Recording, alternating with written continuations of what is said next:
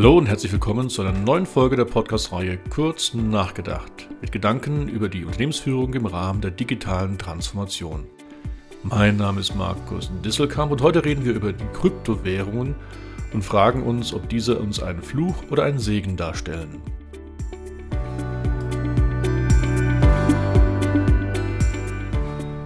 So, warum heute aktuell ein Podcast über das Thema kryptische Währungen? Naja, wir erleben ganz aktuell jetzt im Dezember 2020 einen erneuten Höhenflug der Bitcoin-Währung als einem und zwar dem bekanntesten Vertreter der kryptischen Währungen. Und äh, wir erreichen bald wieder so einen Höhenflug wie das letzte Mal in 2018. In den letzten Monaten war es relativ ruhig geworden für uns als Trainer und Coach. Wir mussten gar nicht so viel über kryptische Währung diskutieren, aber erstaunten eher dann die Teilnehmer, wenn wir über kryptische Währung gesprochen haben. Und jetzt auf einmal liest man auch in der Presse viele Berichte über Bitcoin und Co. Deswegen schauen wir uns heute mal an, was ist das überhaupt, wo kommen die her und ist es wirklich ein Fluch oder ein Segen? Wir werden es gleich sehen.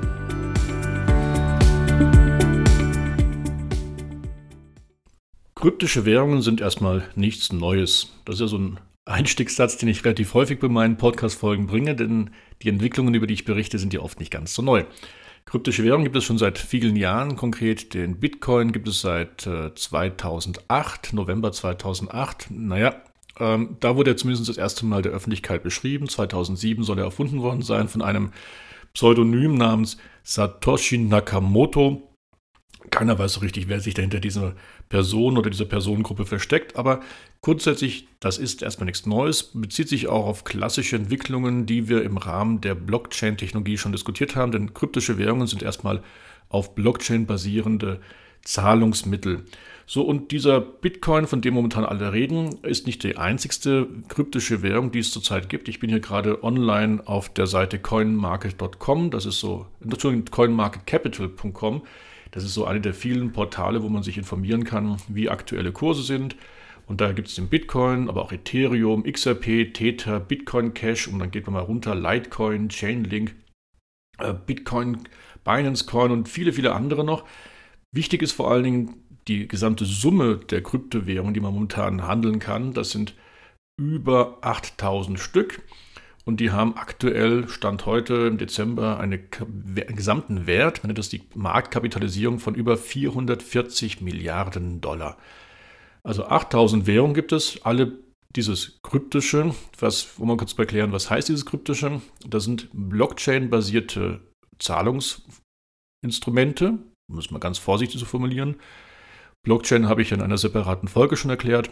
Das sind also dezentrale Layers, dezentrale Kontenbücher, die auf vielen Rechnern hinterlegt sind und die dann genau überprüfen, ob auch ein Zahlungsvorgang wirklich korrekt ist. Wir reden da vom zurzeit sichersten Transaktionsprotokoll.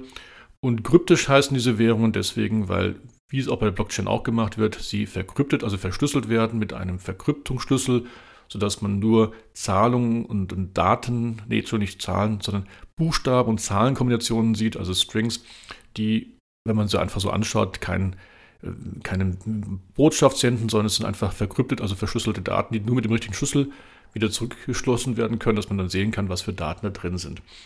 So, und diese über 8000 Währungen, davon gibt es auch dann diverse Studien, dass da ganz viele von denen eigentlich nur Versuchstools sind, wo sich Menschen mal schnell zusammenfinden und mal eine Währung etablieren, was gar nicht so kompliziert ist und dann einfach miteinander mal ein bisschen was zu, auszutesten, zu probieren.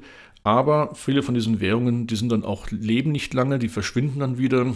Und es gibt auch immer wieder Studien, auch vom Bundesamt für Statistik, die sagen, dass doch eine ganze Reihe von diesen Währungen eher ein bisschen kriminell sind. Da versuchte jemand das Geld aus der Tasche zu ziehen, höflich formuliert. Also es gibt viele Währungen. Bitcoin ist natürlich die absolut dominanteste. Von den 440 Milliarden Kapitalisierung machen die allein 275 Milliarden aus, also schon sehr bedeutend. Der nächstgrößere Ethereum ist, hat 51 Milliarden Kapitalisierung. Naja, also es gibt eine ganze Reihe von diesen Währungen, diesen klassischen, das ist das eine, aber es gibt auch ganz moderne Lösungen, über die wir gleich in der nächsten Stufe reden werden.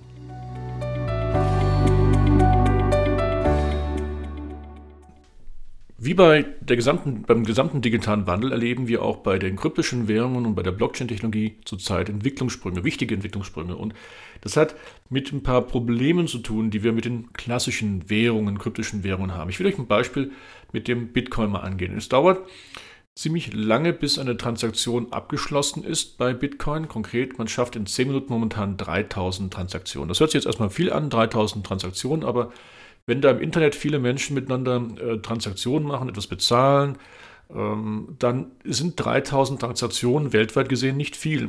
Und das schafft man maximal in 10 Minuten maximal an Menge. Das heißt, es kann sein, dass wenn ihr eine Transaktion macht, ihr wollt etwas einkaufen gehen, äh, man kann ja heute schon im Supermarkt mit Bitcoin bezahlen oder wenn ihr online bei Amazon was mit Bitcoin bezahlen wollt und es dauert dann länger als 10, 12 Minuten, bis dann die Transaktion bestätigt wird von allen Knotenpunkten, man nennt die dann Miners bei den Bitcoins, dann äh, ist das natürlich für so eine schnelle Transaktion nicht gut. Das kann beim, beim Amazon halt ein bisschen dauern, das ist jetzt nicht ganz so schlimm, aber wenn man mal in moderne Zahlungsverkehre reingeht, wo Maschinen miteinander Zahlungsverkehr machen sollen, wo automatisierte Zahlungsverkehre stattfinden sollen, da sind dann so lange Zeiträume nicht gut. Also erstes Problem, was diese klassischen Währungen haben, die Zeit. Das zweite ist der extreme Stromverbrauch. Ähm, alleine heute verbraucht der Bitcoin pro Jahr ungefähr 60 Terawattstunden. Das kann man sich nicht ganz so vorstellen. Das ist die Hälfte von dem gesamten Stromverbrauch von Argentinien. Das ist jetzt, äh, kann man sagen, okay, was ist schon die halbe argentinische Stromverbrauch? Das ist schon verdammt viel. Und das ist so ein Problem. Das führt dazu, dass sehr viele äh, dieser Knotenpunkte von Bitcoin-Netzwerken also diese Minern, in der Zwischenzeit in China sitzen, weil dort Energie noch günstiger ist. Früher saßen sie mal in Island, jetzt sind sehr viele in China und man auch gar nicht mehr so richtig weiß, wie ist das jetzt so mit der Einflussnahme des chinesischen Staates auf diesen Bitcoin. Was ich euch damit sagen will, ist, es ist irgendwie, gibt es so ein paar Geburtsschwächen in diesem Bitcoin, wie auch bei anderen Währungen.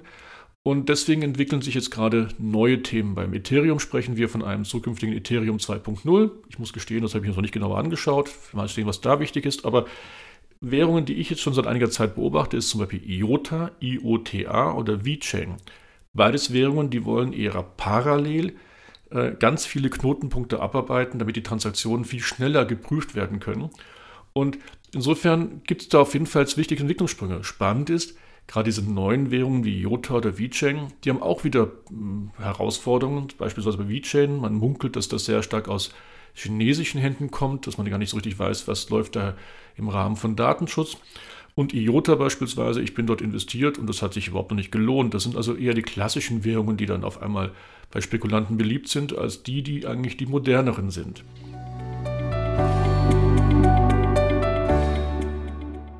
Tja, deswegen komme ich jetzt gleich mal zu dieser Hauptfrage des heutigen Podcasts, nämlich ist es jetzt ein Segen oder ein Fluch, den wir mit diesen Kryptowährungen haben? Und ich fange mit dem Segen mal an. Was hat uns äh, Bitcoin vor allen Dingen gebracht als der Hauptvertreter dieser kryptischen Währung? Naja, er hat für viele Menschen diese neue Technologie der Blockchain überhaupt erst ins Bewusstsein gebracht und das ist schon mal ein Riesenvorteil. Wir reden in viel breiteren Gruppen jetzt über die Blockchain-Technologie, verstehen, dass die eine ganz große Chance bietet, um neue Geschäftsmodelle zu entwickeln. Also da hat der Bitcoin und die kryptischen Währungen wirklich einen guten Beitrag gegeben, nämlich wir reden über Blockchain. Und übrigens nicht nur über Blockchain. Ich habe ja auch in unserem letzten Podcast darüber gesprochen, dass die ganze Technologie dahinter wir als DLT, Distributed Layer Technology, bezeichnen. Und da gibt es ja nicht nur die Blockchain, aber sie ist natürlich der wichtigste oder bekannteste Vertreter zurzeit. Zweitens, mit den neuen äh, Kryptowährungen wie IOTA und VeChain kommen wir jetzt in eine kommen wir jetzt auch zu Transaktionsprotokollen im Sinne von IoT, also Internet of Things. Wir können auf wirklich dann auch Zahlungsverkehr zwischen Maschinen, Prozessoren im schnellen, automatisierten Echtzeitverfahren haben. Das wird dann mehr und mehr möglich. Also auch da äh, ist ein gewisser Segen hin. Und ich habe es gerade beim, beim Blockchain angedeutet, diese Kryptowährungen können Basen sein, Fundamente für neue Geschäftsmodelle. Wir erleben das gerade mit neuen Finanzierungsthemen wie den ICOs, den Initial Coin Offerings oder im Crowdfunding schon vor einigen Jahren hat eine deutsche Plattform The DAO recht viel Geld eingesammelt, hatte dann zwar ein paar äh, technische Probleme, aber das ist nochmal ein eigenes Thema. Und wir können auch wirklich neue Ertragsmodelle im Internet of Things äh, entwickeln. Also das wird dann sicherlich ganz spannend, wenn wir da über neue Geschäftsmodelle dank kryptischen Währungen nachdenken. Aber es hat auch wirklich eine zweite Seite der Medaille, diese diese Kryptowährung. Es ist auch wirklich einiges Themen, einige Themen, wo man ein bisschen kritisch betrachten muss. Ich habe es gerade angedeutet, schon bei den Anzahl der Kryptowährungen. Es gibt hier wirklich auch kriminelle Handlungen. Einmal, es gibt Währungen, die sind wirklich nur dafür geboren worden, um Menschen das Geld aus der Tasche zu ziehen. Also das ist definitiv der Fall. Das Zweite ist, selbst beim Bitcoin munkelt man schon seit Jahren, dass ein Großteil der Transaktionen, die über den Bitcoin stattfinden, mit kriminellen Handlungen zu tun haben. Da kauft jemand was im Darknet und bezahlt das über den Bitcoin. Dann der nächste Punkt ist, ich bin ganz erstaunt, warum jetzt gerade die Kursrallye wieder nach oben ist. Das hatten wir schon mal am Anfang des Jahres. Wir hatten das ja vor allen Dingen 2018. Und man weiß gar nicht so richtig, wer beeinflusst denn diese Kursschwankungen. Man munkelt, dass ein Großteil der Bitcoins in nur wenigen Händen liegt. Das sind ursprüngliche Investoren, die sehr viel Bitcoins äh, mal hatten und dann natürlich mit den Spekulations-, mit den Wertzuwachsen auch richtig große Werte aufgebaut haben. Und wenn die von einer Tasche in die andere Tasche, wir nennen es die Wallets, also man kann ja verschiedene Geldbörsen, Wallets haben und wenn einer von mehrere Wallets hat und von einer Tasche in die andere Tasche sie einfach rüberzieht, die Gelder, dann gehen die Kurse nach oben und damit kann ich wahrscheinlich auch Kurse manipulieren. Also das wird auf jeden Fall intensiv gemunkelt. Und insofern ist das dann auch eine richtig riskante Sache für die Spekulanten, die sich jetzt da auf den Bitcoin setzen, dass sie da wirklich große Verluste eingehen werden. Ich habe es auch schon angedeutet, China bietet den günstigen Strom. Man weiß nicht, wie weit er da das Land als Einflussnehmer bei diesen kryptischen Währungen ist. Und ein letzter Punkt, warum es die kryptischen Währungen auch ein Fluch sein können. Ich verweise da auf meinen einen meiner ersten Podcasts zum Thema Disintermediation. Also ich brauche bestimmte Intermediäre nicht mehr, wie Händler, Makler, aber auch Banken. Und Banken äh, fallen im Rahmen dieser kryptischen Währungen als Intermediäre weg. Also die erleben eine Disintermediation. Aber es fällt noch eine weitere Gruppe von, na nicht eigentlich nicht Intermediären, sondern von sehr wichtigen Stakeholdern weg, nämlich die ganzen Aufsichtsorgane, die staatlichen Aufsichtsorgane. Denkt man in Deutschland, die EZB, die Europäische Zentralbank und die BaFin, die sind überhaupt nicht involviert und können gar nicht prüfen, was da in diesen ganzen kryptischen Währungen stattfindet. Das heißt, wir haben es da mit Währungen zu tun, die haben den Namen Währung, man hat das Vertrauen, wie man es in Dollar oder Euro hat, aber es gibt keine Organisation, die wirklich darauf aufpasst, keine staatliche Organisation, ob das alles mit rechten Dingen geht.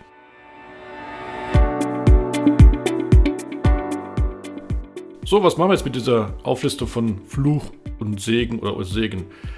Ganz einfach. Wir sind bei dem Thema Kryptowährung, wie auch bei der Blockchain generell, in einem ganz normalen Entwicklungspfad, wie wir ihn von der Gartner-Gruppe kennen, mit ihrem sogenannten Hype-Cycle.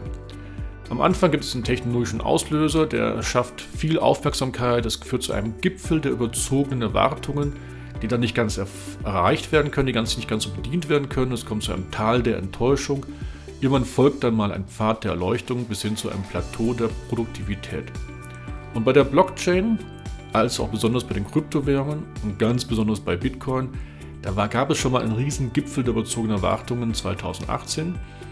Dann hatten wir definitiv einen Teil der Enttäuschungen. Vielleicht machen wir jetzt nochmal einen kleinen Gipfel der überzogenen Erwartungen, um dann nochmal einen Teil der Enttäuschungen ranzukommen. Aber es folgt definitiv ein Pfad der Erleuchtung und irgendwann ein Plateau der Produktivität. Und ich sehe das bei einigen Firmen, mit denen ich arbeiten darf. Die arbeiten wirklich an konkreten Geschäftsmodellen, an neuen Mehrwerten für ihre Kunden, für ihre Prozesse dank Blockchain-Anwendungen und auch kryptischen Währungen. Und das ist genau die Aufgabe, die wir alle haben, agil, also wirklich wieder agil, uns diesen Kryptowährungen anzunähern, zu schauen, wo gibt es sinnvolle Anwendungen im Bereich dem Nutzen, was wir Kunden bieten können oder im Bereich der Leistungsarchitektur, also wie wir unsere Prozesse, wie wir unsere Strukturen organisieren aber auch im Bereich der, des Erlösmodells, also wie können wir auch dank Kryptowährungen anders, pfiffiger Geld verdienen. Und wenn wir diese neuen Geschäftsmodelle identifiziert haben, uns an die herangenähert haben, dann wird auch dieses Plateau der Produktivität erreicht, von dem die Gartner-Gruppe schon seit Jahren redet. Ja, das war wieder eine weitere Folge der Podcast-Reihe Kurz nachgedacht. Heute über die Kryptowährungen aufgrund des aktuellen Kurssprunges von Bitcoin. Ich hoffe, ihr hattet wieder einige Anstöße zum Nachdenken, Food for Thought. in dem Sinne, lieben Gruß, euer Markus.